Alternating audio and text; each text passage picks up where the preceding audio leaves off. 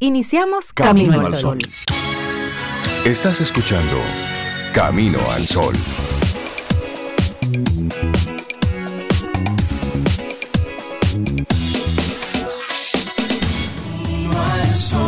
Muy buenos días y bienvenidos a Camino al Sol.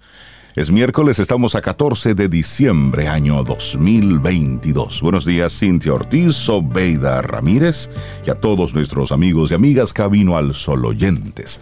¿Cómo están? ¿Cómo se sienten? Ay, yo estoy muy bien, Rey. Yo pues, estoy bien, con frío y un poco de sueño, pero eso no importa. Eso está chévere, eso, eso es parte Eso es rico. Es lo que es amanecer así oscurito y tú levantarte. Te, tienes que quedar con un chin de sueño. Con un chin de sueño. Y feliz con un café frente a mí. Hola Cintia, ¿y tú cómo estás? Así mismo, retweet. Feliz, con sueño, con frío, con café, contenta de estar aquí, así mismo. Sí, sí, sí. Sí, 14 de diciembre es una fecha muy linda. 14 de Sí. diciembre. Mira, 14 ayer. de diciembre. 13. Feliz cumpleaños a todos los que hoy están en gozo y en celebración de su vida. Así es. Ay, sí. Así es. Y el que estaba ayer y el que esté mañana. Eso es así. Sí, Todos los días. hombre. Y ayer, eh, pues, algunos perdimos, algunos ganamos, los que vieron el juego, no sé. ¿Quién perdió? Pero para que ¿Quién sepan, perdió? ganó Argentina. Mira, Yo sé, Sobeida pero- 3 Ramírez. a 0. ¿Quién, Cat- quién iba a- a Croacia. Tú. No sé. Ah, Mira, Sobe. Óyeme.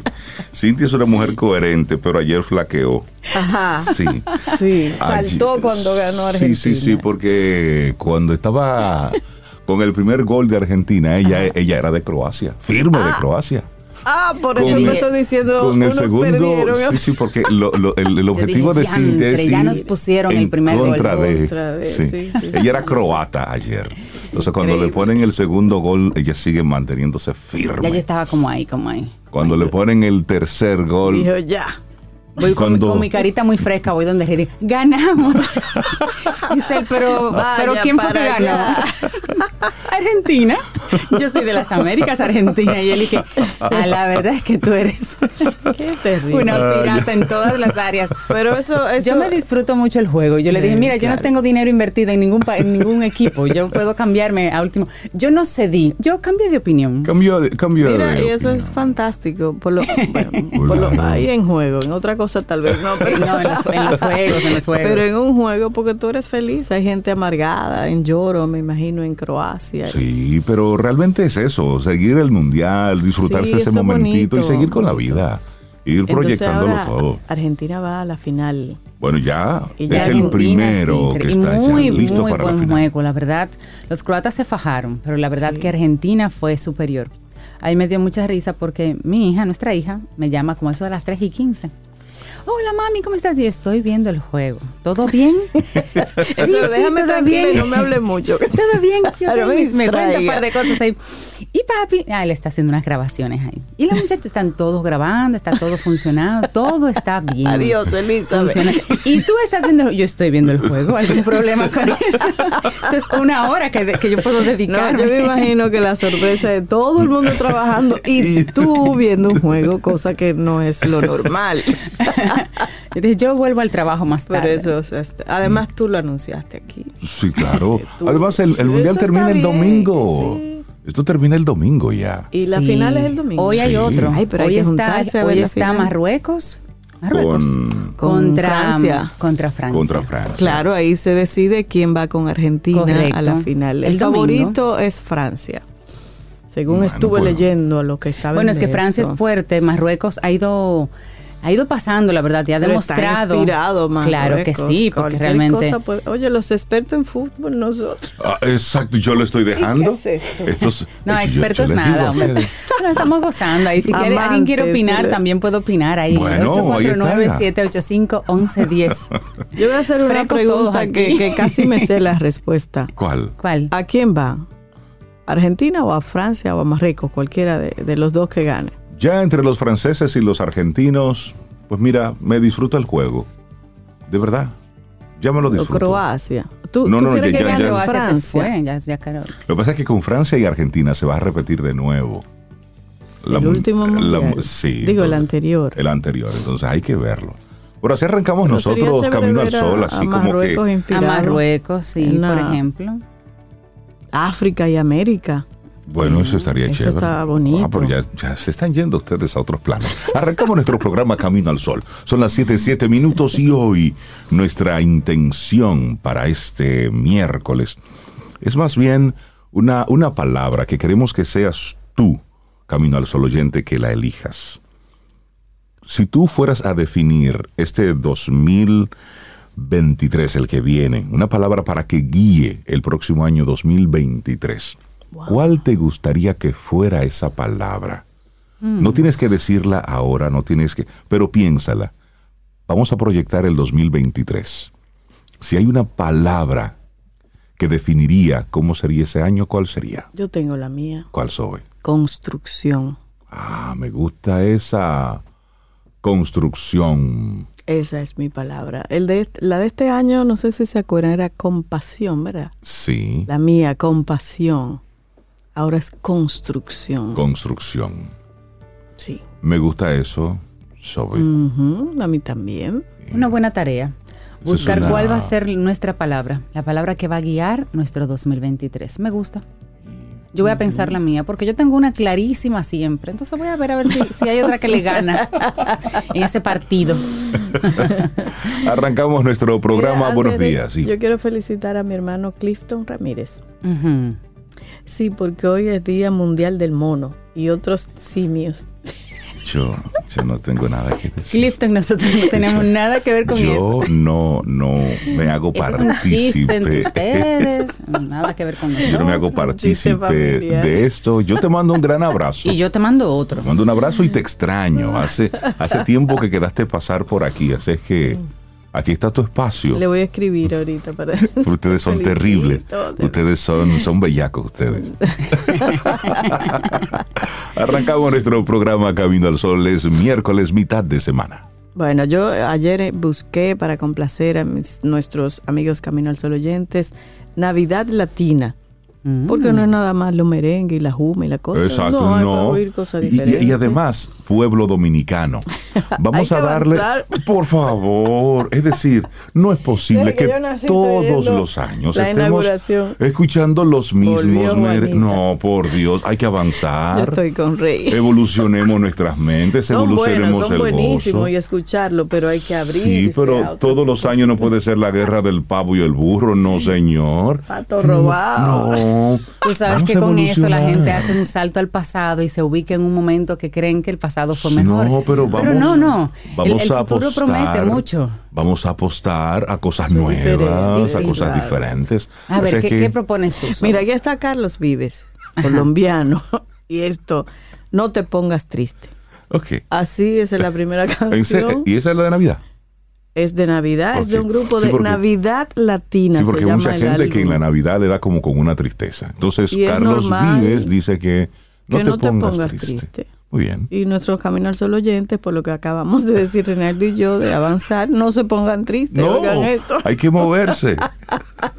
Así iniciamos. Lindo día. Tomémonos un café. Disfrutemos nuestra mañana con Rey, Cintia, Soveida, en camino al sol.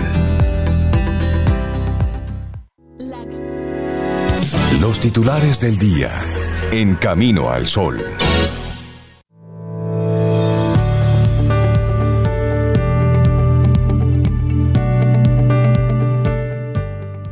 Nuestra primera frase del día es de Emerson y dice, por cada minuto que estás enojado, pierdes 60 segundos de felicidad. Ese mismo minuto. Es la hora en este Camino al Sol. Es miércoles, estamos a 14 de diciembre. Algunos de los titulares te los compartimos aquí. Bueno, en momentos en que se ha informado que el número de dominicanos no admitidos en Guatemala casi se ha triplicado en este año, resultado de los esfuerzos para evitar que los criollos usen ese país como puente hacia Estados Unidos, en el sector Villa El Palmar, que pertenece al municipio de Pantoja, muchas personas, sobre todo los jóvenes de ahí, invierten miles de pesos para llegar al norte. Se están yendo muchos. Así dijo Carla. Este es un nombre ficticio. A la vez que expresó que se ha sorprendido al preguntar en la localidad por algún vecino y enterarse de que ha emprendido un viaje hacia países como este país de Centroamérica en su búsqueda por llegar hacia los Estados Unidos. Pero oigan dónde está el negocio en todo esto.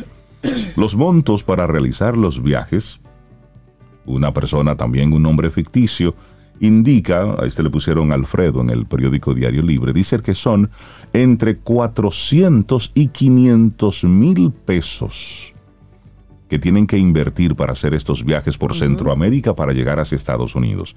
El precio por la travesía fue pagado recientemente por uno de los hijos de don Manuel. De acuerdo a lo narrado por el señor Subástago, tuvo que vender su vehículo para lograr llegar al país norteamericano. La mayoría de la gente de aquí está emigrando, pero por mejoría, manifestó a Diario Libre doña María, también ese es otro nombre ficticio, quien informó que muchos de los residentes en la zona son propietarios de las viviendas. Ellos lo están haciendo, es decir, irse con una contrata de trabajo, indicó la mujer quien añadió que uno de sus hijos, que labora en una fábrica, tiene conocimiento del proceso y que le ha manifestado su interés en emprender el viaje. Estamos hablando de que esto es en una localidad, esto es en Villa El Palmar, en Pantoja, donde los jóvenes de ahí están buscando los dineros entre 400 y 500 mil pesos para tratar de ingresar a Estados Unidos haciendo la ruta por Centroamérica. Bueno, este es uno de los primeros titulares. Ahí es donde las autoridades deben estar dando respuesta. No estar dando esas dádivas que están dando desde hace ya dos años, de 1.500 pesitos. Con eso no se hace nada. Es proyectar soluciones reales en esas comunidades. Es ahí. Formación, y es un tema de migración que además es peligroso. Tú conectas con esas personas y le dices dónde están, a quién tú estás pagando. O sea, eso, eso está organizado. Y estamos hablando de que 400 mil pesos, 500 mil. Exacto. Estamos hablando de 8 mil dólares. Sí, más o menos. 8, 9 mil dólares. Eso es un dinero. Sí, así ¿Y quién es. es que está organizando todo esto? Y si el periódico, el periodista, la periodista puede llegar hasta esa localidad y comenzar a preguntar, ¿no podrán las autoridades hacer lo mismo? Ok, es uno de los primeros titulares. Bueno, y siguiendo un poco con ese titular, los países del SICA abogan a favor de una migración segura, ordenada y regular. Los directores de migración de los países miembros del Sistema de Integración Centroamericana, SICA, reiteraron este martes su compromiso por una migración ordenada, segura y regular en la región que ha vivido récords de movimientos de personas en los últimos dos años. Lo que busca esta reunión es equilibrar el sistema de migración, tratar de hacer que cada país, con sus leyes naturalmente, tenga una migración segura, legal, humana y justa a la vez. Eso comentó Venancio Alcántara, director general de migración de la República Dominicana. Y conectando con el titular de Reinaldo sobre la migración vía Guatemala, Guatemala se siente usado.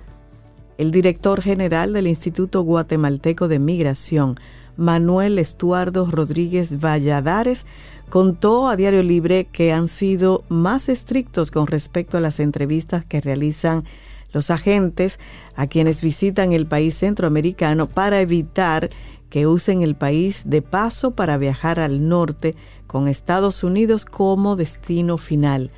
Parte de esta visita aquí, a la República Dominicana, es tener esa comunicación y ver los mecanismos para hacer que esta migración sea segura, ordenada y redonda, es decir, de regreso, donde se beneficie Guatemala y por supuesto República Dominicana en el tema de turismo. Eso comentó Rodríguez Valladares.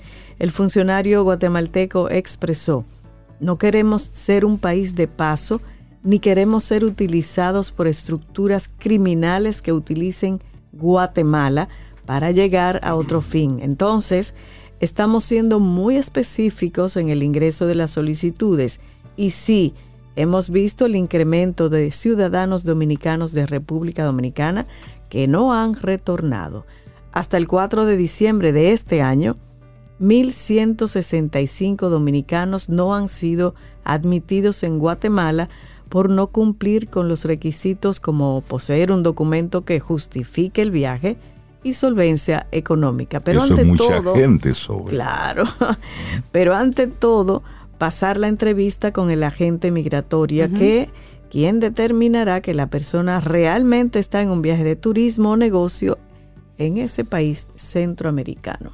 No, y si de repente no reciben tantos turistas y ahora resulta que todo el mundo quiere visitar Guatemala, claro, eso te llama la atención, claro. Y es que no necesitamos visa para ir a Guatemala, los dominicanos. O sea, sí, que hagan las preguntas correspondientes allá. Claro. Está muy bien. Claro.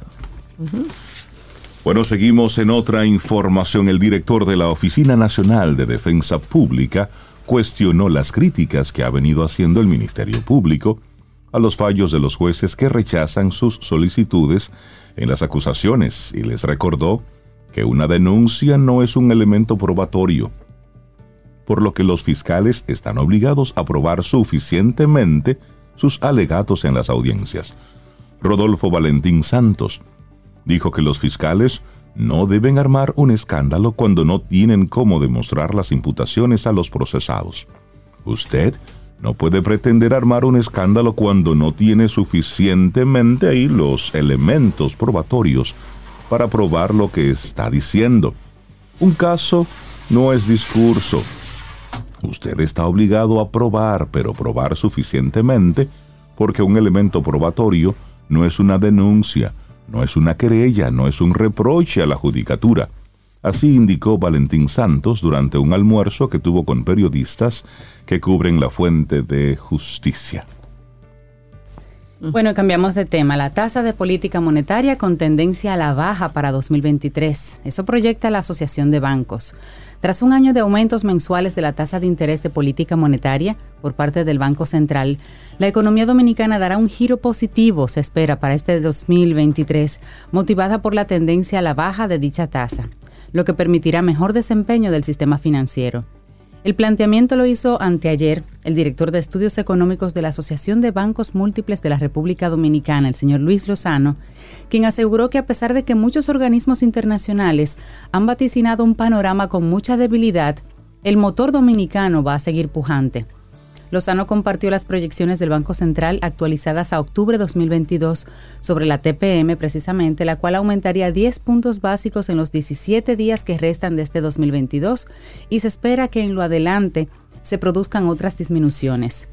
El economista estuvo reunido con periodistas a quienes presentó las proyecciones y las expectativas de los actores de la banca múltiple de cara al 2023, un año marcado por la incertidumbre entre los actores económicos, dijo pero se prevé que en el 2023 la política monetaria comience a flexibilizarse con una baja de un punto porcentual para octubre de ese año y se ubique en 7.60.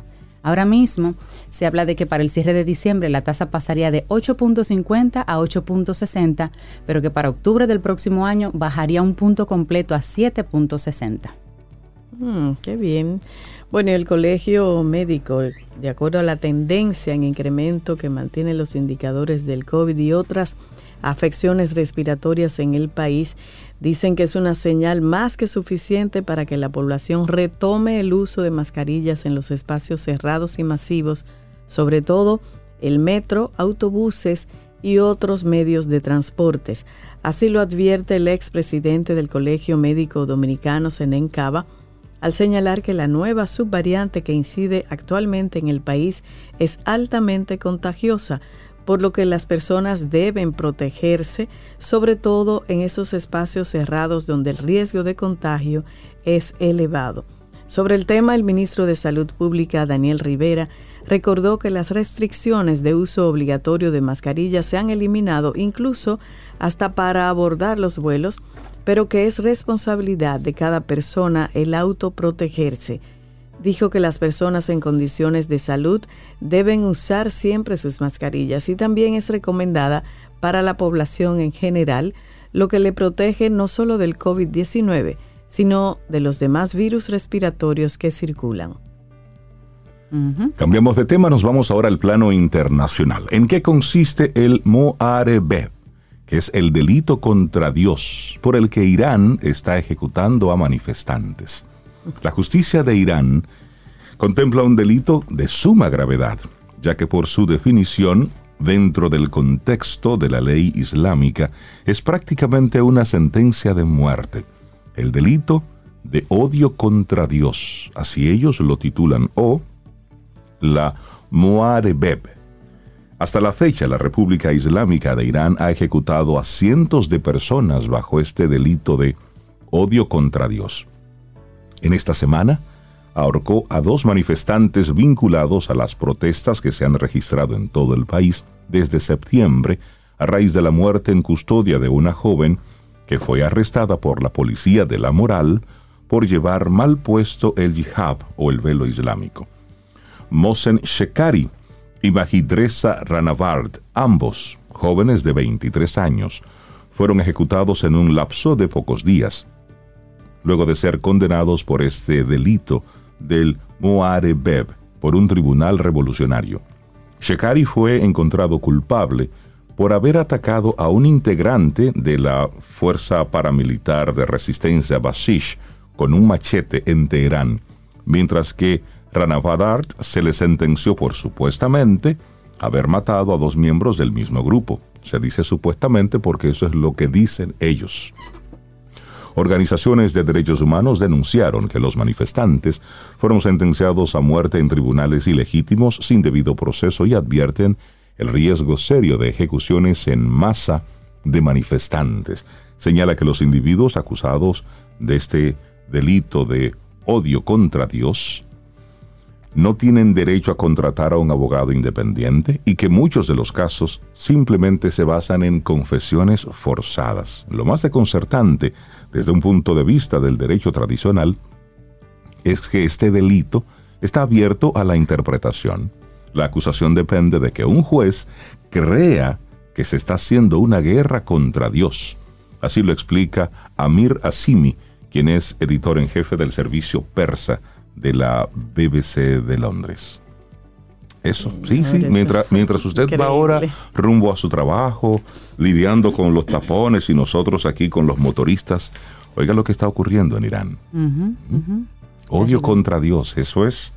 Y, la, y ejecutan a las personas. Una acusación tan la horca, aérea. la horca y lo hacen de forma pública. ¿Pero y qué Así es. Es, la forma que tiene el régimen de reprimir las protestas. Es eso.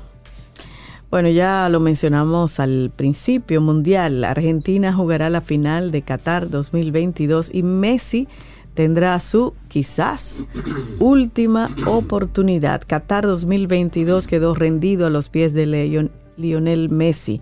El astro argentino marcó su gol número 11 en mundiales, un nuevo récord personal.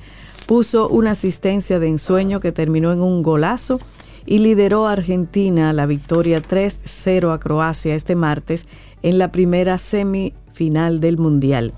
Julián Álvarez marcó los otros dos goles en un partido en el que Croacia, que venía con el ánimo de los cielos tras eliminar a Brasil en los cuartos de finales, no tuvo ninguna opción clara de gol. La mesa quedó servida para que el albiceleste busque la anhelada tercera Copa del Mundo en la final del próximo domingo 18 de diciembre contra el ganador de Francia contra Marruecos. Messi superó a Gabriel Batistuta como el máximo goleador de la albiceleste en mundiales con 11, 11 tantos. También sumó su partido número 25 en mundiales, igualando al alemán Lothar Matthaus como los futbolistas con más juegos disputados en las copas del mundo. Y mm. dicen que tal vez sea la última vez que Messi participe en un mundial. Y creo que nunca ha ganado un mundial con Argentina, que eso es lo que le llaman la venganza, como que él quiere no una venganza, pero igual que Cristiano ganar su mundial con su país. Claro, ese es el deseo. desearía eso. Cualquiera, Sería como un bonito regalo, un bonito cierre. Exacto. De una carrera. Mira, y, a propósito, antes de que des tu, último titular, conectando esto que hablas del, del fútbol con Irán, la noticia anterior que les estaba compartiendo. Amir Nars Asadani, de 26 años y que ha jugado en algunos de los clubes de fútbol más importantes de Irán, también ha sido condenado a muerte por traición a la patria después de haber participado en protestas contra el gobierno, algo que condena el Sindicato Internacional de Jugadores. Según los partes de prensa, él y su familia han sido amenazados varias veces, pero él ya en este momento está a punto de ser ejecutado. ¿Por qué? Por protestar. Increíble. Por protestar. Así es. Tenemos que cuidar, señores, la democracia hay que cuidarla. Vamos a, un último titular internacional y es que el Parlamento destituye a una legisladora por corrupción. Eso fue noticia ayer, eso fue un lío en el Parlamento Europeo. Ellos destituyeron ayer martes del cargo de vicepresidenta a una legisladora griega detenida por aparente recepción de sobornos, y esto en una enérgica reacción para recuperar la credibilidad gravemente afectada por el escándalo. La plenaria aprobó por 625 votos a favor, uno en contra y dos abstenciones, la destitución de la socialdemócrata griega Eva Kaili del cargo de vicepresidenta, en una respuesta contundente de la plenaria al caso. La remoción de Kaili había sido recomendada al plenario por la conferencia de presidentes, el grupo formado por la titular del Parlamento y los líderes de los diferentes bloques políticos. El servicio de prensa del Parlamento Europeo anunció que la votación se decidió, que decidió la destitución de Kaili se apoyó en los reglamentos internos y ocurrió en el contexto de las investigaciones en Bélgica que implican a miembros y al personal.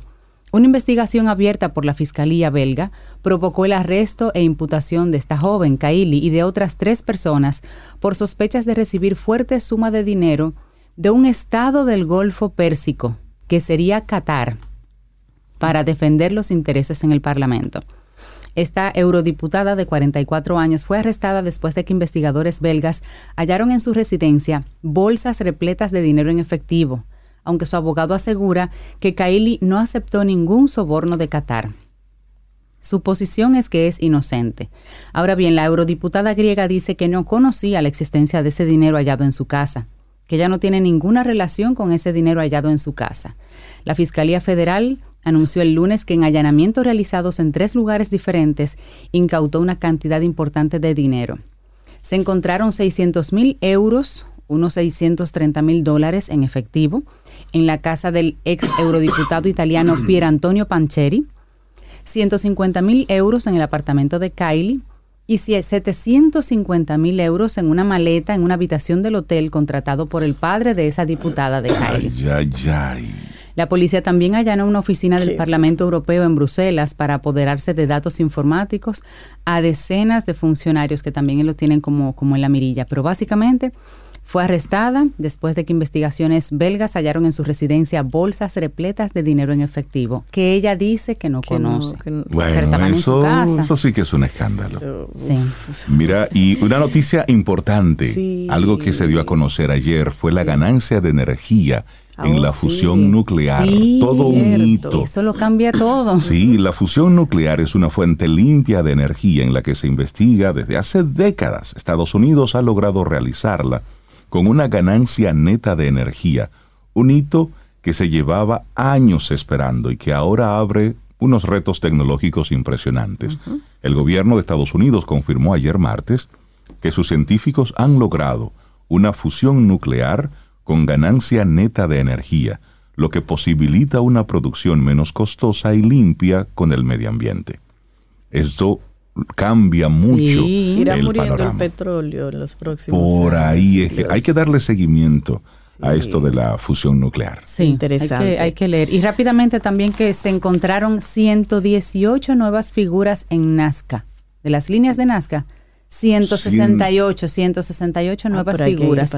Busca la información para que la pueda leer con calma, pero... ¿Y qué es lo que nos quieren decir los extraterrestres con esas figuras? Ellos quieren venir, pero dicen, ay, pero esa gente tiene mucho lío. Mientras en Irán están haciendo eso, mientras en Dominicana los, los delincuenticos están haciendo lo que quieren, no están preparados para nosotros. Bueno, y ya, esta sí es la última, yo creo. la salsa está de luto. El cantante puertorriqueño Lalo Rodríguez fue encontrado sin vida la tarde de este martes a los 64 años y eso fue en un residencial del municipio de Carolina, en su natal Puerto Rico. De acuerdo con los datos preliminares ofrecidos por el negociado de la Policía de Puerto Rico, el cuerpo del veterano Salcero no presenta signos visibles de violencia. Se espera el resultado de la autopsia para determinar las causas de su muerte. Rodríguez será recordado con su fuerte voz en éxitos popularizados por varias generaciones, canciones como Ven, devórame otra vez, compuesta por el dominicano Palmer Hernández, además de su excelente interpretación en los temas Pero llegaste tú y te estoy pidiendo. En 1973, con tan solo 16 años de edad, era el vocalista de Eddie Palmieri en el álbum The Son of Latin Music, que se convirtió en la primera producción latina en ganar un premio Grammy. Ubaldo Rodríguez Santos, nombre de pila del artista, nació el 16 de mayo de 1958 en Carolina, en Puerto Rico.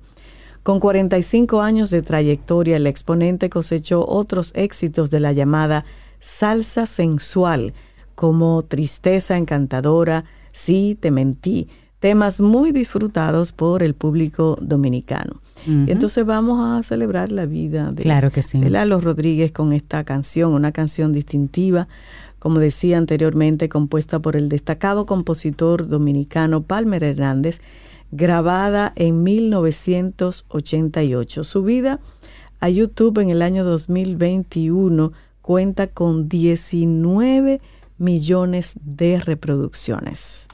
Así es que aquí en Camino al Sol, honrando la vida, el legado de Lalo Rodríguez, ven, devórame otra vez. Así seguimos.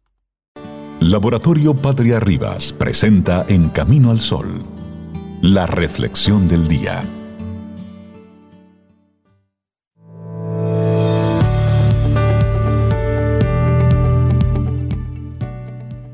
Si más de nosotros valoráramos la comida, la alegría y las canciones por encima del oro acumulado, sería un mundo más feliz. Una frase de J.R. Tolkien. Nueve consejos para valorar más tu vida. Ay, sí. Buscar ser felices y sentirnos bien es una tarea para muchos aún pendiente. Una pauta fundamental como primer paso para conseguirlo es que aprendas a conocerte para valorar más tu vida y saber cómo quieres vivirla. Los momentos en los que nos enfermamos o nos enfrentamos a nuestro miedo es cuando más cerca nos encontramos de esa conciencia, ese entendimiento personal que nos permite saber qué valoramos y qué no, qué deseamos que ocurra y qué buscamos como seres humanos y enriquecimiento interior. Cuando en ese momento eres sincero contigo mismo, ahí tocas tu cielo emocional escuchando a tu corazón y sus deseos más brillantes, tus sueños y tus metas en la vida.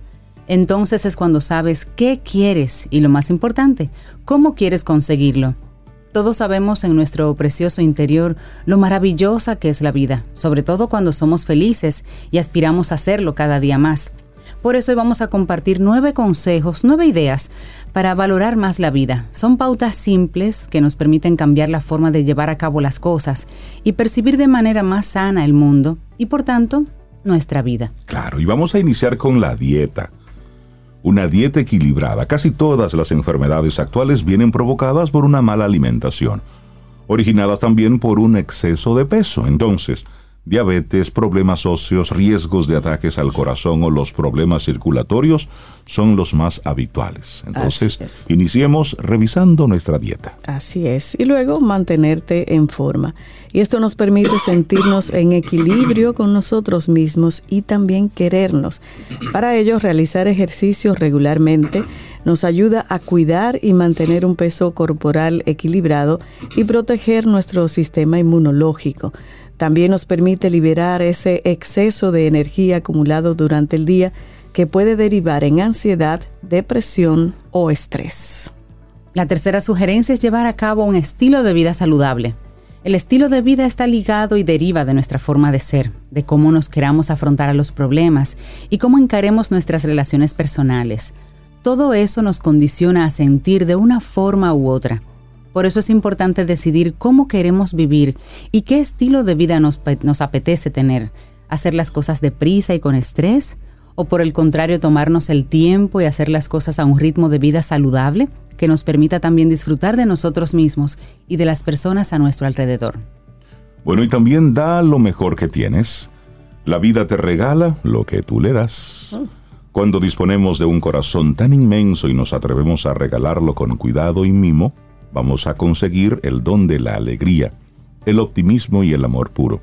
También atraerás muchísimas posibilidades. Claro, importante también, no limites tus pensamientos.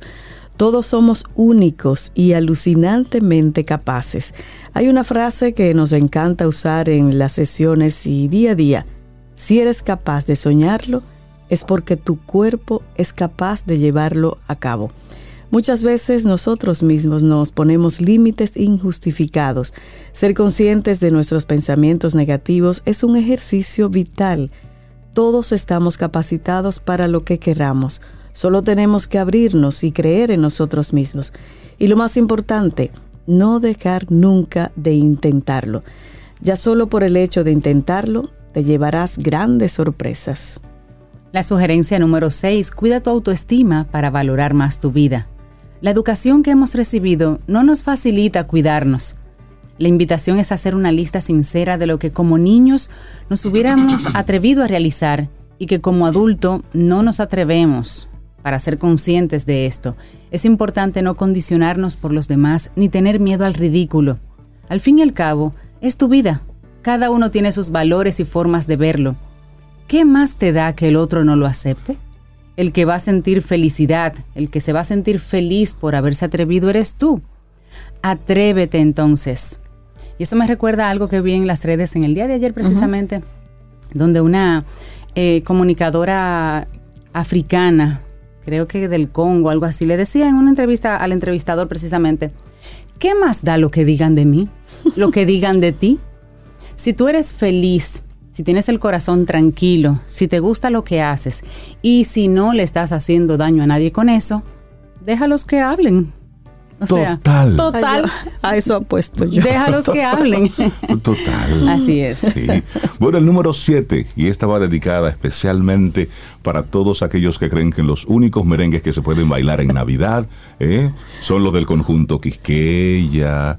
Eh, todos son buenos, los viejos y los nuevos. Eso. Un, mensajito de abrazo cariñoso para Braudín. Ajá. Que dice que poniendo en juicio mi gusto musical. a propósito. Porque yo dije que eran mejores. No, Braudín, yo no, dije nada mejores. Diferentes. Diferentes. Hay que escuchar música diferente. Y hay que, y hay que ponerse, y hay que actualizarse. Entonces, una de estas cosas es no aferrarse al pasado. Exactamente. Usted no puede celebrar la Navidad del 2022 como la del 2000. No, tiene que celebrarla 23 años después que se sienta. Entonces, es normal que con el paso del tiempo arrastres esa mochila emocional llena de momentos que te permitieron un aprendizaje inmenso de cantidad de situaciones que hoy ya sabes enfrentar. Pero es bueno que no te estés agarrando siempre de esos recuerdos y de esos momentos. Hay que soltar, hay que dejar ir las cosas es muy importante para crecer interiormente. Dejar ir y tener los oídos dispuestos para cosas nuevas. Para que entren cosas nuevas. Sacarlo todo afuera para que entren cosas nuevas, como dice la canción. Y aquí la octava, no dependas de los demás. Soledad, ser feliz contigo mismo te permitirá saber serlo después con los demás. Es maravilloso compartir tu vida con otras personas pero si un día la relación acaba, debes ser capaz de seguir hacia adelante. La única persona con la que sabes que siempre podrás contar, ¿quién es? Tú mismo. Tú mismo, mí misma. Mime conmigo. Mime Somos tres, mime conmigo. listo. bueno, y finalmente, equilibra tu mente y tu cuerpo. Es necesario sentirnos bien con nosotros mismos y ser consecuentes de nuestros actos. Si conseguimos un equilibrio entre nuestra mente y nuestro cuerpo, tendremos una vida más saludable y podremos compartir con los demás lo mejor de nosotros y de nuestro corazón. Vamos ahora a preguntarles así, ¿cómo te sientes? ¿Cómo te animarías a poner en práctica estos consejos que hemos compartido en el día de hoy aquí en Camino al Sol? Hay veces que no somos conscientes que con pequeños pasos podemos conseguir grandes caminos y lugares donde desear estar. Así que esa es la pregunta en el día de hoy. ¿Te animas a seguir alguno de ellos? Mm. Nueve consejos para valorar más tu vida. Un escrito de Paula Díaz y compartimos aquí hoy en Camino al Sol. Laboratorio Patria Rivas presentó En Camino al Sol la reflexión del día.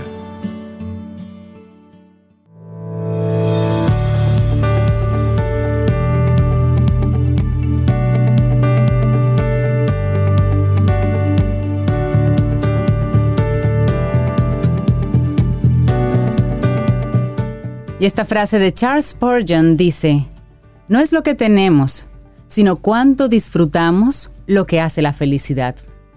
Ay, eso es verdad. Porque mira, hay gente que con poco goza mucho. hay gente que lo tiene todo y es infeliz. Una Digamos de disfrutar, ¿verdad? Ay, sí. bueno, nosotros seguimos aquí en, en este Camino al Sol y le mandamos un gran abrazo a Maya que es Camino al Sol oyente, y a través de ella, pues yo le mando un abrazo a Carlos Alberto Tonos. Coincidimos en la vida hace unos cuantos años. Añitos ahí. Unos cuantos años. Así es que, Carlos, espero que estés muy bien y Amaya, muchísimas gracias por identificarte y por estar ahí conectada con nosotros. Mira, y Fátima Vargas, Camino al Sol Oyente, quiere que felicitemos a su nieta Camila, que cumple como ella dice, sus dulces 16. Eso es lindo. Oh, 16. Camila. Camila, muchísimas felicidades. Ella es la, nieta de Fátima Vargas. Ay, sí, Camila, que tengas una vida muy linda, que construyas para ti una vida muy bonita. Sí, productiva, rica de experiencias positivas y conectar con cosas buenas. Sí. Y estás en una edad preciosa. Bueno, y darle los buenos días y la bienvenida a nuestro... ¿eh? Nuestro... ¿Por qué le hace así como que, sí, porque es que, como, es que cuando deport, como si fuera deportista? ¿Por qué? Que cuando llega Yoba es, es el momento donde yo más cerca de ser un atleta de alto rendimiento Él se sienta me derecho, siento. sume la panza y todo. Derecho, porque como, te sientas cerca de Sí, no, me siento o él cerca. se sienta cerca de ti. Giovanni Montero de ES Señores. Perfiles. Psicólogo deportivo. Buen día, Yoba. ¿Cómo estás? Señora, buenos días. Tú estás gozando desde temprano. Desde que tú llegaste, estás en testigo gozo. aquí de este camino al sol paralelo que se hace. Sí, sí, sí, sí, sí. Buenos Bueno, y hoy nos traes un tema que realmente vamos a tener que desmenuzar un poquito. El entrenador de desarrollo versus administrador de cargas. Así es. Cuéntanos Eh, un poquito. ¿Cómo? ¿Eso es deporte o Eso parece logística de. Deporte que se puede aplicar incluso a las empresas. A ver. Eh, ¿qué, busca, ¿Qué buscan las personas? Y lo hemos estado hablando aquí desde temprano. La felicidad, El bienestar. el bienestar, el ser simple. Entonces, eh, el entrenador de éxito, ¿verdad? Tiene que tener eh, claro esa diferencia entre eh, desarrollo de habilidades o administrador de carga. Y empezamos por el administrador de carga. Un administrador de carga, ¿cuál es este, este entrenador? Que solamente le interesa tener resultados de sus Es colaboradores. decir, si ganó o perdió. no, no, Es lo que ganó. Ah, Ni siquiera perdió. Solo el que ganó. ganara. Ganar, sin importar a qué costo, sin importar si en el proceso el atleta Se se desgasta. emocionalmente se desgasta, si se lesiona. Es decir, este tipo Ay, de, Dios. de- de entrenador, de administrador de carga, no le interesa el bienestar del atleta en lo más mínimo. Es lo que está es pendiente de sus números. de sus mi equipo números, ganó. porque a través, Por a través ego. de esos resultados en el equipo es que va a ser reconocido. Exacto. Porque decir, no, hay, no hay otra manera. para y reconocido él, ni siquiera Exacto. Es decir, que para ese entrenador lo que importa son los números finales y cada pieza que está ahí es eso mismo. Exactamente. Una pieza, es un una número, pieza que yo voy a utilizar en un momento y si no me es útil, simplemente Lo rechazo. lo rechazo, lo, lado. quito, lo muevo y pongo otra pieza que me pueda hacer el trabajo. Tú sabes que a propósito de eso, cuando Portugal perdió, la esposa de Ronaldo puso un, un comentario De una vez. incendiario. Sí, sí, ¿Qué sí. sí. dijo? Ella dijo, a ese que, te, que tú admiras y que tú respetas, no te supo valorar en el momento oportuno y cuando te incluyó en el equipo, en el partido, ya era Y era demasiado, demasiado tarde. tarde.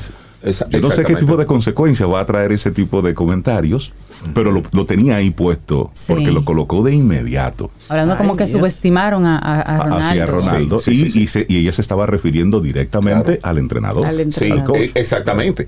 Hay otro elemento que tienen que tomar en cuenta para el entrenador de carga y es el hecho es de que no todos los atletas son unos crack en relación al, al fútbol. Es decir, nosotros no podemos encontrar con un 0.01% de atleta que tú le pones carga y te responde Exacto. y Que- tiene éxito y se convierte en un Ronaldo. Y de se hecho, convierte que- que en un trabajan Messi. así. Exactamente, que trabajan así. Pero ¿qué pasa? Cuando tú miras el grueso de los atletas, entonces el 99% está en la otra parte. Es decir, el 99% es el que necesita la comprensión, el proceso, la humanización de, del entrenamiento, el establecer objetivo, el establecer una meta concreta. Claro. Pero entonces cuando yo tengo la mentalidad de administrador de carga, entonces estoy haciendo mucho más daño que bien. Porque mido a todo el mundo por la misma vara. La misma vara. Entonces eh, eh, esa exigencia, ese nivel de exigencia que le tengo para todos, entonces lo que termino haciéndole más daño. Claro, al equipo en sentido. Al equipo completamente. Entonces, en la otra parte, cuando nos encontramos con eh, el entrenador de desarrollo, es el tipo de una mirada humanista. Es el tipo que entra al entrenamiento con un objetivo diario. ¿Cuál es el objetivo de hoy? Okay. Es el tipo del entrenador que no solamente si es un deporte de, balón, no necesariamente hoy vamos a entrenar con el balón, sino lo que vamos a hacer hoy, entonces nos va a permitir desarrollar esto. Y lo tiene claro y se comunica con sus atletas y tiene una relación afable con sus atletas. Ese es el, tipo del entrenador que tiene, que tiene muy claro hacia dónde va. No le importa mucho ganar o perder, sino desarrollar atletas. Cuando nosotros lo, focalizamos en la empresa, nosotros nos encontramos con jefes así. Con jefes que, que tú cometes errores, que se sienta contigo, no importa, mira, vamos a hacer esto, vamos a cambiar por aquí, vamos a hacer lo otro. Pero cuando es un administrador, tú simplemente eres un objeto que da números. Exacto. Y los números es lo que me importa. Ah, que tú estás enfermo, que estás enferma, que no puede, que tiene un muchacho, que tiene que... No, no, no, yo no tengo que ver con eso. Busca a su papá, busca a una persona, la abuela, yo te necesito aquí. Eso. Tú sabes que eh, escuchando como esas diferencias, recuerdo el, documental que está en Netflix sobre los Chicago Bulls eh, y sobre Michael Jordan. Y recuerdo a Phil Jackson, cómo él manejó a, a ese equipo de todos grandes talentos, grandes atletas, pero los manejaba de forma individual. Y mucha gente no entendía cómo era que él lograba torear a Dennis Rodman. Sobre todo, sobre todo. Óyeme, y ese, él entendía cuando Dennis Rodman debía salir del equipo, ir a hacer cualquier locura en Las Vegas, juntarse con cualquiera y hacer cualquier disparate. Y cuando él regresaba, llegaba enfocado, Pero solamente Phil Jackson entendía eso. Le daba su tiempo. Y, Phil Jackson era el único, el único entrenador que Dennis Rodman respetaba. porque lo entendía. Exactamente. Entonces, si, no, si nos vamos más atrás y no, nos vamos al, área del cine, entonces tenemos Karate Kid. Oh, por supuesto. Oh, Miyagi. Ah, Miyagi. Como el otro entrenador que solamente le, eh, lo que quería tener eh, era un administrador de, cargas. Era un administrador de cargas. Entonces Miyagi era el, el desarrollador. Eso. Dentro de la. Abusó del muchachito así, poniéndolo a pintar y lavar carro. No, no. Eso no es abuso, eso es entrenamiento básico. para que aprenda a respetar y a, seguir directrices. Infante, usó mucho esa película conmigo, sí.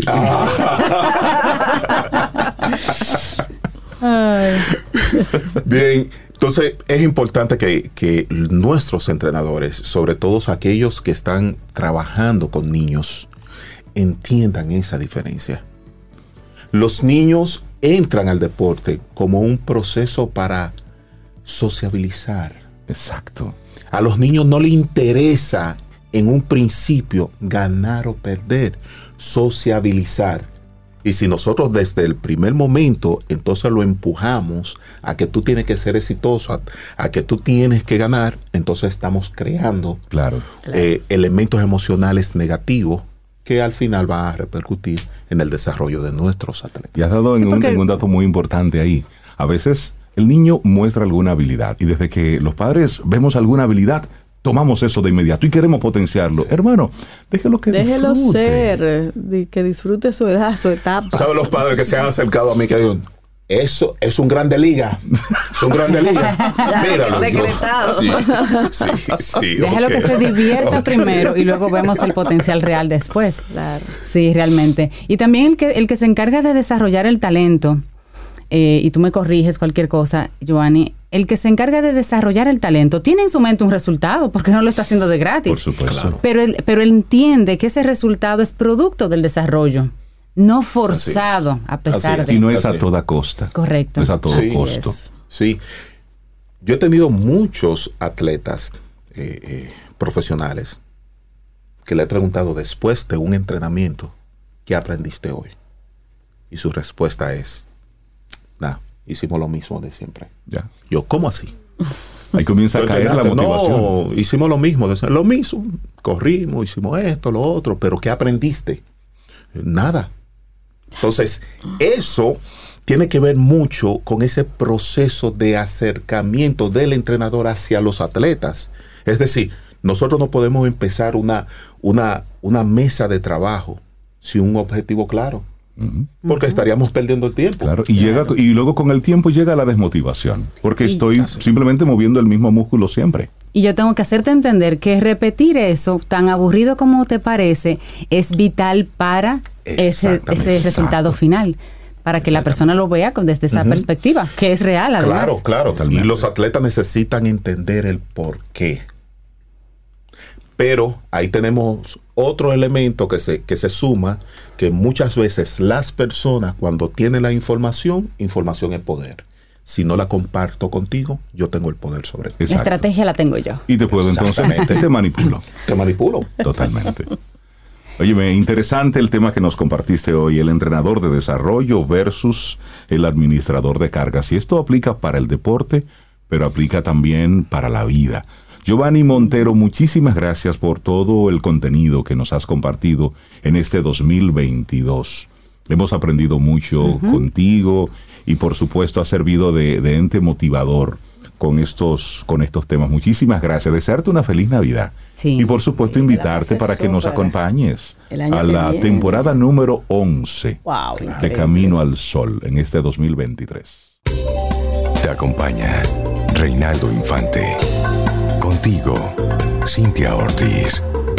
Escuchas a Sobeida Ramírez. Camino al Sol.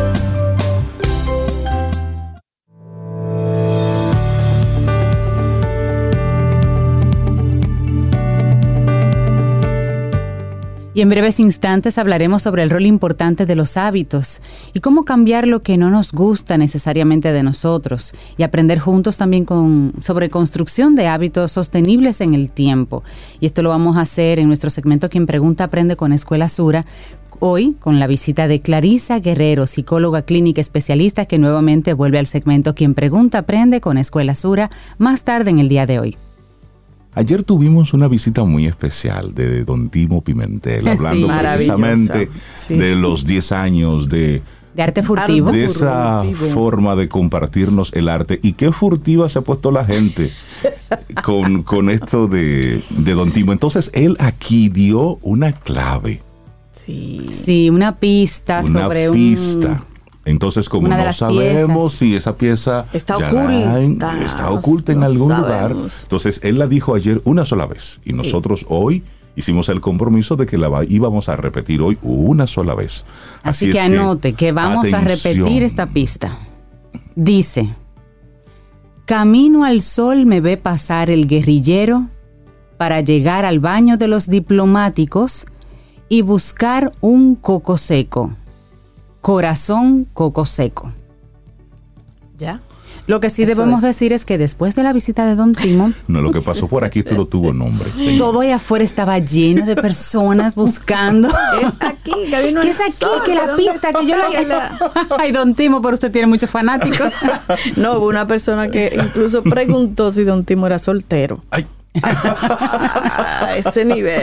me parece bien, me parece bien. buenísimo, qué, qué bueno conectar así con, con gente como nuestra Caril Taveras de Ideox, con Así quien es. también estaremos conversando en algunos momentos a propósito de, de todas las cosas interesantes que Caril nos ha compartido en este 2022. Caril, buenos días y bienvenida de nuevo a Camino al Sol. ¿Cómo estás? Muy, muy bien y ahora muchísimo mejor que estoy aquí con ustedes y con nuestros Camino al Sol oyentes. Me dio muchísima alegría también, también ver a Don Timo. Eso, eso es una leyenda en nuestro país. Así es. Así es. Buen día, Karil. Un abrazo. Buenos días. Qué bueno verlas. Pues bueno. Y a mí no, y a mí no. Verme también, no, no verlos, verlos ah, y escucharlos. Exacto, Sí, estamos sensibles en Navidad. después, después de mi burrito sabanero estoy un poco sensible. Karil, hablemos de qué nos trajo ¿Qué nos dejó el 2022? Bueno, la verdad es que siempre me gusta pasar balance en nuestros últimos espacios del año con ustedes. Y yo creo que si vamos directo al grano, uno de los mayores aprendizajes de este año desde la perspectiva empresarial, porque personal tuvimos muchísimo. Así es. Eh, es que ni es teletrabajo al 100% ni es presencialidad al 100%. Y creo que una de las cosas que nos lega esa experiencia es eso de la gran renuncia. Yo creo que muchos eh, han escuchado este término que nace en los Estados Unidos. Un profesor de una universidad le da nombre y es básicamente al fenómeno de los millones de personas que renunciaron en los últimos meses del 2021 y a lo largo del 2022. España, por ejemplo, eh, reportó que un 27% de su plantilla en el año 2022 laboral renunció. ¿Y a qué se debe esto? Pues básicamente muchos temas emocionales de los colaboradores y la sensación de estar haciendo un trabajo que no se compensa con la parte económica. Y eso nos lleva pues a entender eh, de una manera más realista eh, el que los colaboradores son eh, personas con 360 grados, ¿verdad? Que no solamente vienen a, hacer un trabajo y se van, sino que vienen con toda esa carga emocional. Y eso nos lo trajo pues, la experiencia de la pandemia, que nos enseñó que la vida es muy corta y que hay que vivirla ahora y que hay que vivirla de manera eh, pues placentera y donde nos sintamos plenos. También en el 2022 aprendimos que el consumidor omnicanal es una realidad para la República Dominicana. Las expectativas de nuestros clientes en nuestro, en nuestro país se equipararon a las realidades de otros mercados. Entonces, muchas empresas tratando de entender cómo montarse en este mundo omnicanal, pero para llegar a la omnicanalidad hay que comenzar por la transformación digital, o sea, no, no se llega a un lado sin pasar por el otro. Y esa es otra de las grandes experiencias. También vimos que los colaboradores están mucho más a gusto, y esto se conecta con el primer punto, de trabajar para empresas con propósito, empresas que sean sostenibles, empresas que nos, nos, nos conectemos de manera personal. Y bueno, de las cosas que siempre hemos escuchado tradicionalmente, que nadie le da una patada a su lonchera, o sea, todos necesitamos nuestro trabajo, pero definitivamente las personas han encontrado nuevas maneras de, traer eh, ingresos. Escuchaba a una persona ayer hablar en una cena que decía, eh, cerré mi, mi, empresa, es una, era una pequeña emprendedora, cerré mi empresa eh, porque entendí que quería estar más tiempo con mis hijos y encontré una forma de vivir mi propósito profesional trabajando desde mi casa con mis dos hijos y ahora gano mucho más dinero que antes y, lo hago eh, desde una perspectiva mucho más placentera. Entonces hay que entender por dónde están pasando los seres humanos en este tiempo para poder tener empresas sostenibles, no solamente desde la perspectiva medioambiental, sino desde la perspectiva de los colaboradores. Quienes trabajan en el área de gestión humana saben el costo de la rotación, el costo de la curva de aprendizaje y definitivamente, aunque ya tenemos muchos robots que pueden hacer muchas cosas, siempre vamos a necesitar a nuestros colaboradores. Entonces, desde esas tres grandes áreas, eh, nosotros dijimos, bueno, ¿y cómo podemos evitar que estas cosas sucedan? Y estuvimos analizando, eh, hablando con, la, con las personas que conocemos, ¿cómo, cómo, ¿qué te evitaría a ti dar el paso, por ejemplo, de sumarte a la gran renuncia? Y de las cosas que pudimos ir observando era, bueno, que mi empresa, mi, mi, mi, mi empleador, me ayude a entender cómo puedo evolucionar dentro de mi rol. Porque la gran renuncia no solamente tiene que ver con la parte emocional, sino también con esas, esos caminos muy largos que hay que recorrer para poder lograr aquellas metas. Mira, Caril, en esa misma, en esa misma línea, Caril, ha sido interesante ver lo que ha ocurrido, ya que mencionas ese concepto de la gran renuncia que se ha dado por el lado de los colaboradores, muchos de los que se negaron a retornar a lo que conocían antes porque se dieron cuenta de que había otra forma, pero también lo que ha ocurrido en las grandes empresas, específicamente las vinculadas con con el mundo de la tecnología, donde se han dado grandes, eh, grandes renuncias, pero también grandes desvinculaciones.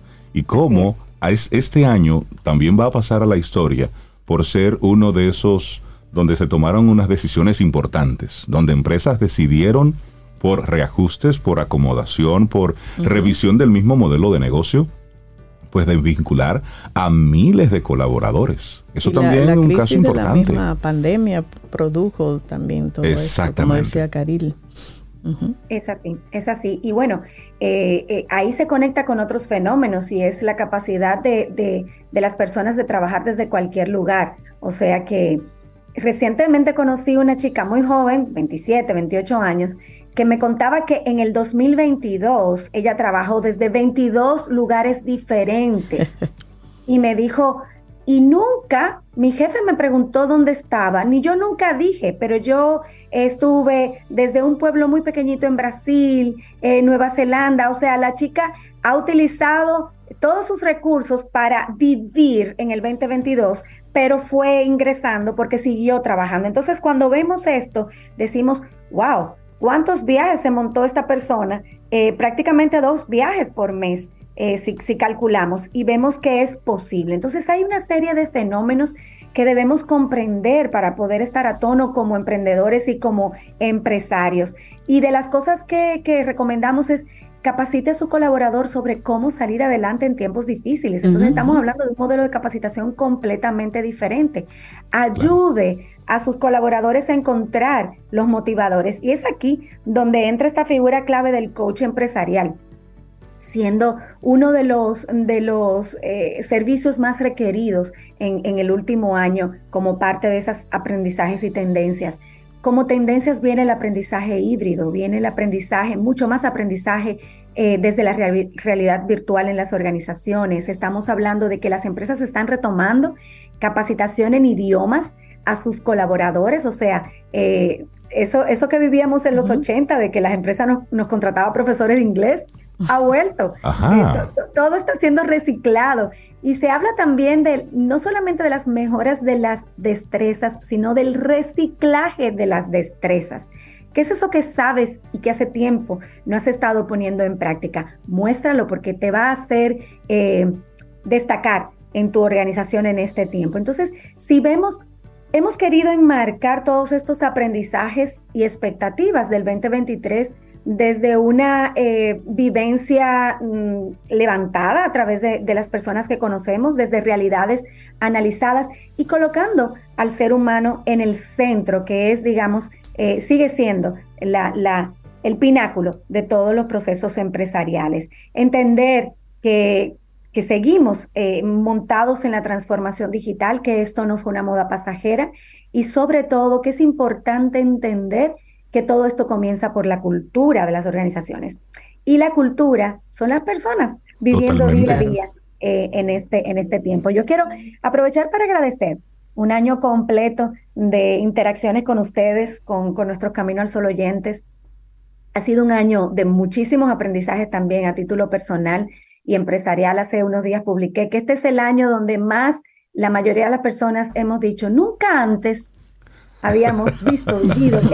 O sea, Creo eso que significa sí. que ha sido un año de muchísimo aprendizaje. Gracias a Dios por esto y bueno, gracias a ustedes por permitirnos eh, ser parte una vez más, por un año completo, de estos espacios. Y gracias a ti, Caril, por tus temas, por tu entrega, por, por la pasión con la que desarrollas temas complejos y cómo los trabajas para que aquí en pocos minutos podamos entender conceptos a veces un poquito abstractos o, y, y muy innovadores además. Así que muchísimas gracias a ti, a todo el equipo de Ideox que te acompaña y por un año más. Así que te extendemos aquí públicamente la invitación para que nos acompañes en la próxima temporada de Camino al Sol. Un gran abrazo y feliz Navidad. Felices fiestas, Caril. También. Gracias, Un abrazote. Un abrazote grande.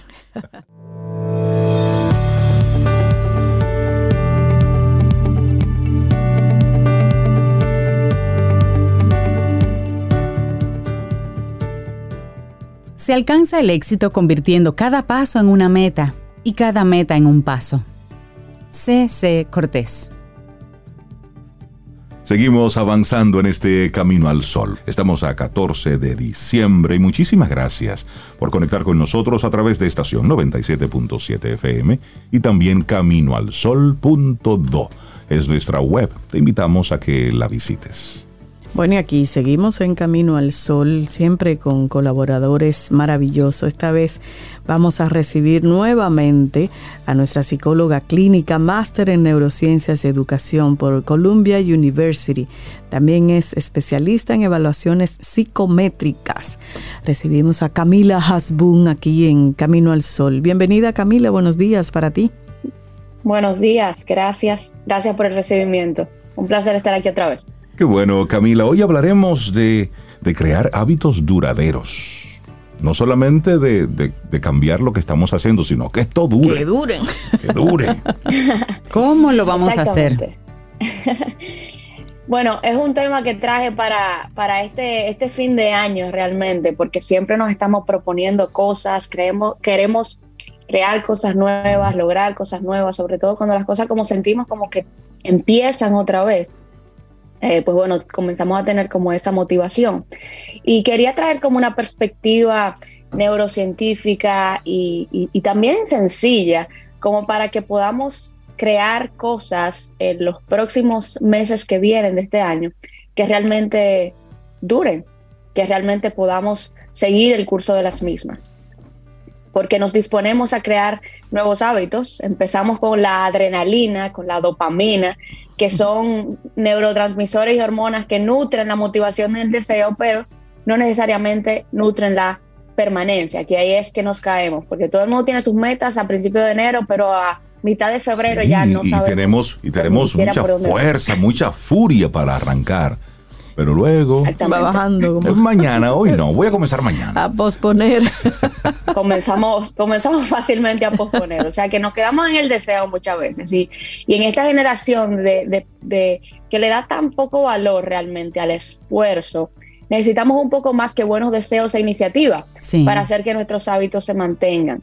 Y bueno, basándonos en cómo el cerebro funciona, podemos proveer algunas herramientas que pueden funcionar en el mantenimiento de los hábitos. Eso es lo que quiero hablar el día de hoy. Excelente tema. Bueno, pues hablemos de cómo podemos lograr esto, de los hábitos duraderos. Una vez ya decidimos tener un hábito, ¿cómo lo conservamos en el tiempo? Exactamente. Tenemos que entender primero qué es un hábito. ¿Qué es un hábito en, en términos cerebrales? Pues sabemos que es algo que hacemos habitualmente, es una conducta repetida. Y hábito se refiere cerebralmente, es cuando automatizamos procesos en nuestro cerebro. Es decir, nuestras neuronas se conectan y mientras más repetimos los procesos, más eh, habitual se vuelve, pues esas neuronas podamos decir que se conectan con más fuerza y se vuelven más fuertes entre sí, creando cantidades de neuronas súper grandes que cuando, eh, eh, cuando se fortalece en nuestro cerebro cambia y el hábito se vuelve más fácil de realizar porque ya está como cimentado en nuestra biología cerebral. La repetición constante cambia nuestro ADN, cambia la forma en que nuestro ADN se expresa y cambia la forma de nuestra conexión neuronal. Entonces, a medida que a través de fallos y errores nosotros volvemos a retomar los hábitos, alimentamos esas conexiones y se vuelven más fuertes e incluso podemos sentirnos que, que nos sentimos incompletos cuando dejamos de hacer las cosas. Yo no sé si a ustedes les ha pasado que están acostumbrados tanto a hacer algo que el día que no lo hacen, hace eh, falta. A, ese hábito, como que sienten como que algo les falta. Eh, en ese sentido y, que deben de llenarlo con ese con ese eh, ese es el mismo cerebro diciendo ok ya me diste mucha fuerza qué pasó que no me volviste a alimentar hoy entonces cuando repetimos con conciencia nos motivamos y con voluntad uno realmente puede decidirse a mantenerlo entonces para debilitar esos hábitos viejos, a veces la gente me pregunta, bueno, pero ¿cómo yo dejo hábitos viejos y creo nuevos? En el cerebro eso es una sola forma de hacer. y es que la única forma de debilitar los viejos es creando nuevos, es alimentando cosas nuevas Es y dándole fuerza. ir sustituyendo, ir cambiando, una cosa por otra. Exacto. Una cosa no se va sola, sino que cambia a medida que nosotros mismos la sustituyamos con nuestras acciones y nuestras decisiones diarias. No sé si han oído a un autor que se llama James Clear. Hay un libro muy famoso eh, que él propuso una forma muy concreta en su libro de hábitos atómicos. No sé si lo han escuchado. Sí, Ah, sí, sí. claro, sí. Ajá, exactamente. Yo realicé una pequeña adaptación a su propuesta que me pareció muy buena y muy basada en el funcionamiento cerebral. Y les voy a proponer cuatro formas de crear un hábito y sostenerlo, teniendo en mente que los hábitos son la automatización de procesos y de conexiones neuronales en el cerebro. Desde la neurociencia, vamos con ello. Número Así es. uno. Número uno, los cambios para yo mantener un hábito deben ser pequeños y sencillos. A veces nosotros llegamos como, como que tenemos un hábito que queremos formar y lo vemos como demasiado grande y somos incapaces de proseguirlo porque no podemos como romperlo en diversas partes. Hay una frase que me gusta mucho que dice, cualquier meta está al alcance de la mano siempre y cuando empecemos desde lo más simple. Entonces, no nos podemos enfocar en la meta, sino en los hábitos que debemos de crear, los mini hábitos que debemos de crear para llegar a esa meta. Es como ir creando La las condiciones para que eso suceda. Ujú. Exactamente. Pero ¿qué es lo más sencillo que tengo que hacer para lograr esto? Es la pregunta que debo de hacer. Por ejemplo, yo quiero tener como hábito el tener una lectura diaria, que eso es un hábito que mucha gente quisiera tener. Lo más sencillo no es agarrar el libro y empezar a leerlo.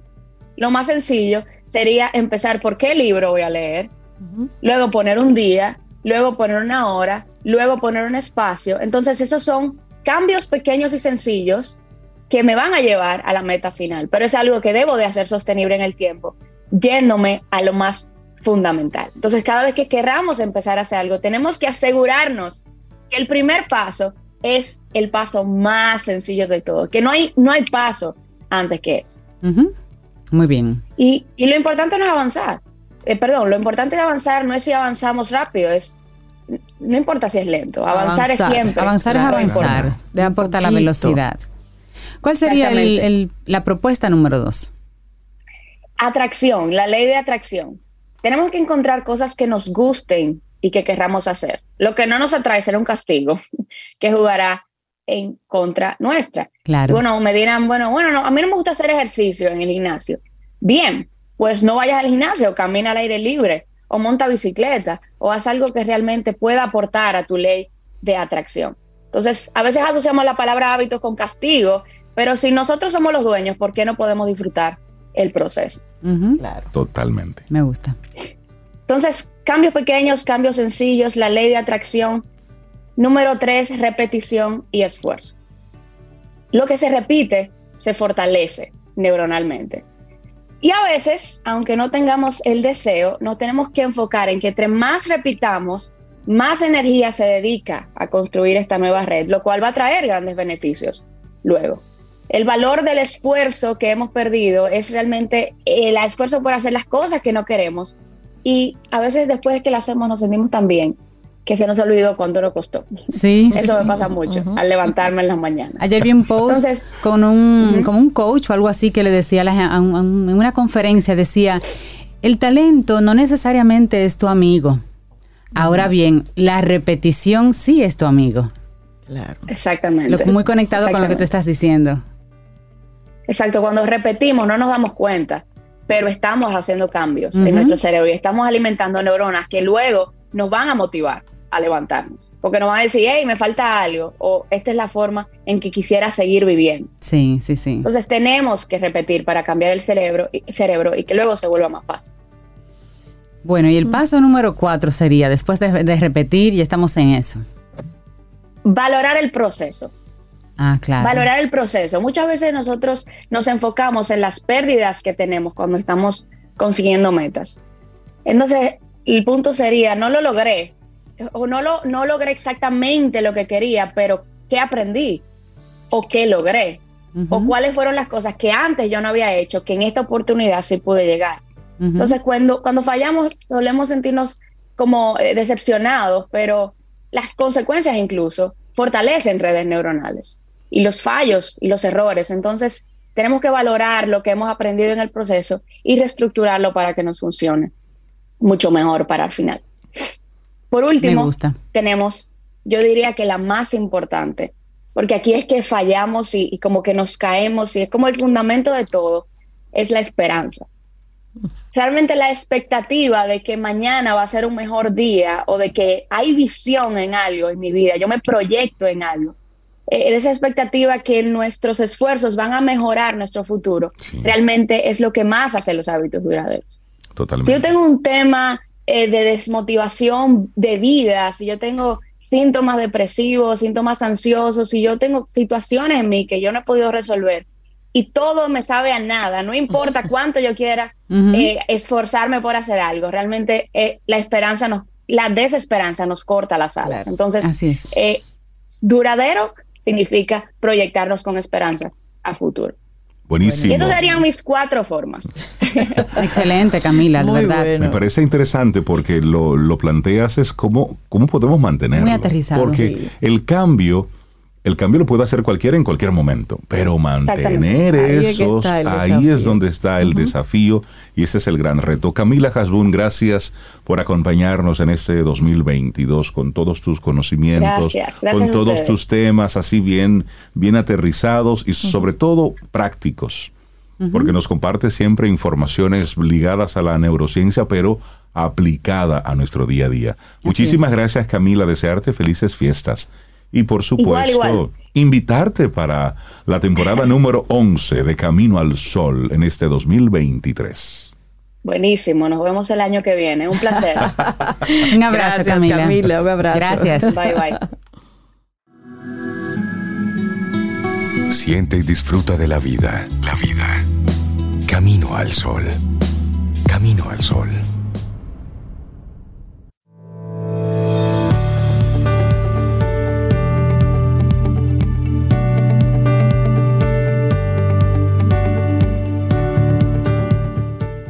Te recuerdo que hoy tenemos esa invitación a que encuentres tu palabra para el año 2023. Esa fue la intención, esa es la intención del día, que encuentres tu palabra, lo que va a definir tu año 2023. La siguiente frase es de un proverbio persa, por si te ayuda, y dice, la paciencia es un árbol de raíz amarga, pero de frutos muy dulces la paciencia. Seguimos avanzando, esto es Camino al Sol. Queda mucho contenido todavía por compartirte en esta hermosísima mañana de miércoles 14 de diciembre. Y nosotros muy contentos porque en este año hemos estado conectando con nuestros amigos de Seguros Sura, República Dominicana, en este segmento. Quien pregunta, aprende. Y nosotros, ustedes lo saben, nos encanta preguntar y hemos aprendido mucho con cada uno de los, de los profesores que nos han enviado en cada uno de los segmentos. Y estamos muy contentos por recibir de nuevo en nuestro espacio a Clarisa Guerrero. Ella es psicóloga clínica, especialista en intervención en psicoterapia infanto-juvenil. Clarisa, buenos días y bienvenida de nuevo a Camino al Sol. ¿Cómo estás? Muchísimas gracias, gracias por tenerme aquí, por los que nos escuchan. Estoy súper bien, gracias a Dios en esta mañana. Qué bueno. Qué bueno recibirte, Clarisa, para que tengamos esta, esta hermosa conversación casi de cierre de año. Así es. Y hoy estamos enfocados en, bueno, ya lo decía Cintia hace un momentito, en una palabra. ¿Qué palabra definiría el próximo año 2023? Y también eso va muy conectado con los hábitos. En el segmento anterior con Camila hablábamos de los hábitos, de cómo sostenerlos en el tiempo. desde la neurociencia, cómo, cómo crear las redes para sostenerlas. Pero, hablemos entonces con Clarisa desde esa otra perspectiva. ¿A qué podemos llamar, Clarisa, un hábito? ¿Qué se considera una conducta que es un hábito?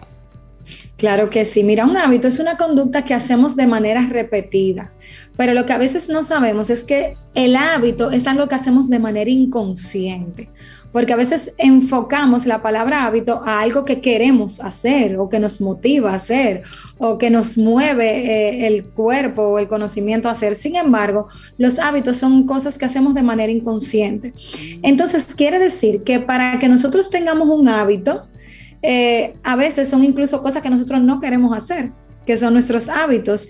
Y nuestro cerebro está hecho para mantenernos seguros y acomodarnos. Entonces, obviamente, él se va a ir a lo que le resulta familiar y seguro, a lo que tenemos mayor y constancia haciendo, y en, en base a eso es que formamos los hábitos. Por eso, ahora, por ejemplo, de cara al nuevo año y a las cosas que queremos lograr, tenemos que ser intencionales. O sea, esa palabra, la intencionalidad, tiene que ser protagonista cuando estamos hablando de crear un nuevo hábito o de romper con hábitos que ya tenemos en nos regalaste Nos regalaste una palabra para los caminos oyentes, que la pongan ahí a la derecha, intención. Sí. Así es. La intención es muy importante porque evidentemente de ganas y de buenos deseos estamos llenos todos, pero la intención nos lleva a la acción, a lo que de verdad queremos hacer. Y definitivamente para lograr esta parte conductual que son los hábitos, necesitamos ser intencionales. Y hablemos entonces eh, porque mencionabas que hay hábitos, obviamente, que lo, que lo mencionamos en el segmento anterior, de lo que tú quieres a conciencia hacer y cambiar y demás. Pero tú mencionas, y es muy cierto, la cantidad de cosas que hacemos que no nos damos cuenta, como el que se come las uñas, el que se trona los dedos y demás. Entonces, ¿cómo nosotros sabemos que es momento de cambiar un hábito? ¿Y qué hábitos nosotros deberíamos, si, si los tenemos en casa, o sea, si los tenemos en nosotros, en la familia, como sea, cuáles hábitos podemos identificar para cambiarlos? Claro que sí, mira, un hábito, eh, digamos que es ya necesario cambiarlo en nuestra vida cuando no se alinea con lo que nosotros estamos buscando en nuestro bienestar y en nuestro día a día. Entonces, ¿qué pasa? Que eso es muy lindo escucharlo, pero por eso es que viene la palabra intencionalidad. ¿Por qué? Porque si yo me propongo mejorar mi economía para este nuevo año, yo necesito cambiar un hábito de los gastos que yo estoy haciendo. Y muy probablemente, si es posible, ver cómo yo puedo tener eh, mayores ingresos, por ejemplo. Entonces, ciertamente, identificar estos hábitos, cómo yo puedo hacerlo bueno en base a la vida que yo quiero tener. Los hábitos construyen nuestra vida. Nuestro día a día es un cúmulo de hábitos que simplemente estamos ejerciendo una y otra vez a veces sentimos incomodidad o decimos tal persona es muy tóxica y nos pasamos nosotros la vida criticando. Y eso es un hábito, mirar al otro y criticar. Entonces, eso me genera malestar. Porque no estoy pendiente de mí y de mis asuntos. Entonces, yo puedo anotarlo como este hábito que este año yo voy a romper. ¿Y cómo lo rompo? Cada vez que me encuentre criticando, pues entonces voy a mirar en mí, qué es lo que resuena en mí, por qué eso, porque eso me mueve. Entonces me voy a ocupar de mis asuntos y alejarme un poquito del de los demás. Entonces, definitivamente, los hábitos que nosotros vamos a romper o que vamos a querer cambiar son esos que moldean nuestro día a día, nuestro bienestar, sea tanto de salud física como emocional y mental. Ahora, si yo tengo hábitos buenos, es importante que los siga cultivando, porque los hábitos se pueden perder. Hay personas que duran 10 años haciendo ejercicio de manera consistente y con muy buena eh, eh, forma física y salud. Y en un momento, por una situación emocional, por un trabajo, por cualquier situación de vida, pueden romper ese hábito y es difícil retomar. Pero ahí es que volvemos y soy muy insistente en esa palabra de intencionalidad porque diciéndolo, haciendo un vision board, comentando con los demás qué yo quiero lograr para este año, necesito mover, moverme a la acción. Y a propósito de eso de, moverme, ¿cuándo es el momento de, cambiar un hábito? Mire, es el momento de cambiar un hábito cuando definitivamente no va con el estilo de vida que yo quiero lograr. Ese momento en que me está haciendo daño, en que yo siento ya que me está haciendo daño en alguno de los ejes de mi vida, o que yo siento que no me está dejando progresar hacia donde yo quiero vivir. Por eso es muy importante para nosotros respondernos tres preguntas en la vida. Mm. ¿Quién soy? ¿Qué mm. yo quiero? ¿Y a dónde yo quiero llegar? Y, tal vez ese de dónde yo quiero llegar es importante verlo en micro, o sea, no a dónde yo quiero llegar en cinco años o en diez, porque eso es lejos y podemos perdernos en ese camino. Es a, a dónde yo quiero llegar primero en marzo, en el primer trimestre del año que viene, luego a dónde yo quiero llegar en agosto y así me voy moviendo. Pero es muy importante responder estas tres preguntas en nuestra vida porque a partir de ahí es que se va a desprender los hábitos, o sea, ¿quién yo soy? Bueno, yo soy una persona integral, que me cultivo emocionalmente, intelectualmente, entonces mis hábitos me deben llevar allí. Y eso es lo que construye mi vida. Clarisa, ¿y se pueden negociar los hábitos? Por ejemplo, yo quiero incorporar algo en casa, hablarlo con toda la familia para que ese hábito todos los lo tengamos presente. O por ejemplo si es el hábito de incorporar algo saludable en mi vida tal vez hablarlo con mis amigos que a lo mejor son los primeros que me, ponen en contra de ese hábito precisamente para, que, para que sepan exacto que, te, provocan para que sepan la intención que tienes y te puedan ayudar o por lo menos no desayudar ¿Se puede hablar de los hábitos? Claro que sí, excelente, porque el medio que nos rodea es muy importante también. o sea, nosotros tenemos un papel protagónico, pero hay factores detonantes a nuestro alrededor. Entonces, sí es importante que podamos comentar a nuestro alrededor. Ahora, lo que también tenemos que tener en cuenta es que nosotros no podemos imponer un hábito personal en otras personas. Por ejemplo, eh, yo quiero empezar a tomar 16 vasos de agua al día pero yo quiero que mi pareja lo haga conmigo, sí o sí, porque esto es saludable y porque yo te tengo que convencer sí, de ¿Me usted su agua suya? sí, eso. Exacto. Yo no puedo imponerle un hábito mío a Reina. Buena aclaración, buena aclaración. Entonces, eso sí es importante, aunque lo motivemos y lo hagamos en familia y posiblemente por eh, eh, los demás van a querer seguir mis pasos y ven que estoy mejorando en un área específica, es importante el respeto también individual eh, de las personas. Buenísima todas estas cosas que nos estás compartiendo. Clarisa Guerrero, psicóloga clínica especialista en intervención en psicoterapia infanto-juvenil. Gracias por, por en este cierre de año hablarnos precisamente sobre la importancia de los hábitos que son cómo identificar cuándo hay que moverse. Y, una de las cosas que quiero aprovechar, ya que Clarisa fue ella la que puso el tema, es cambiar ese hábito de todos esos merengues viejos, señores. Ah, Estoy en el tema. Te van a sacrificar. Clarisa, muchísimas gracias por haber estado con nosotros, por, por todo tu aprendizaje. Un gran abrazo. Que tengas felices fiestas. Por acompañarnos este año, Clarisa. Igualmente. Gracias, gracias a ustedes y que sigan con todo ese contenido de valor que me encanta y da mucha paz. Eh, en las mañanas. Ustedes son parte de ese contenido de valor. Gracias. Gracias por estar. Un abrazo. Feliz Navidad.